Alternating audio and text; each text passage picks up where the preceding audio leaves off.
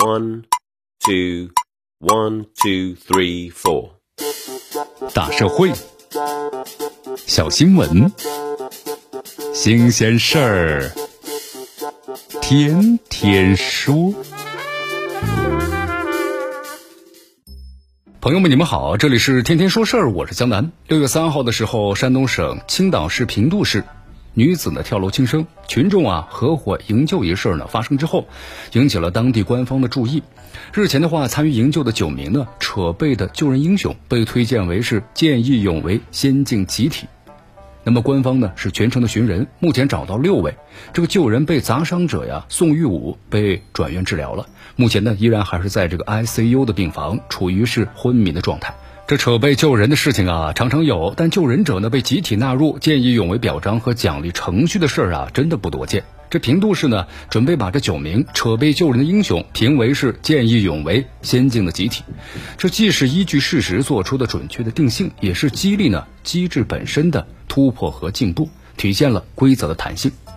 你看，在此之前的话，平度市见义勇为协会已经是审核认定，这九名救人者当中的宋玉武啊，是平度市见义勇为先进个人。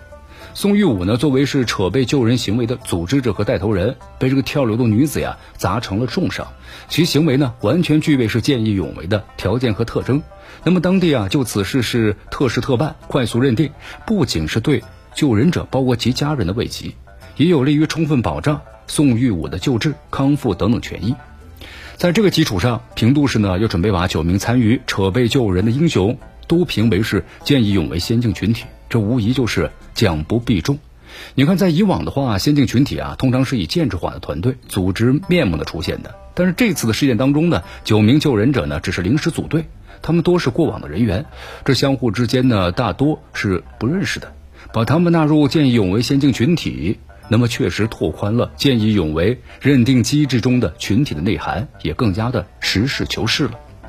咱们复盘一下事发现场啊，这九名救人者呢自告奋勇的站了出来，报警找被子救人。他们在主观上啊具有呢见义勇为的积极意识，在客观上呢也实施了见义勇为的行为，采取的是集体的合作行动。那么承担的就是连带风险了。到头来，他们的见义勇为行为，因为那紧紧的拉住被子的手而连成了一个整体，这就诠释那句话嘛：聚是一团火，散作满天星。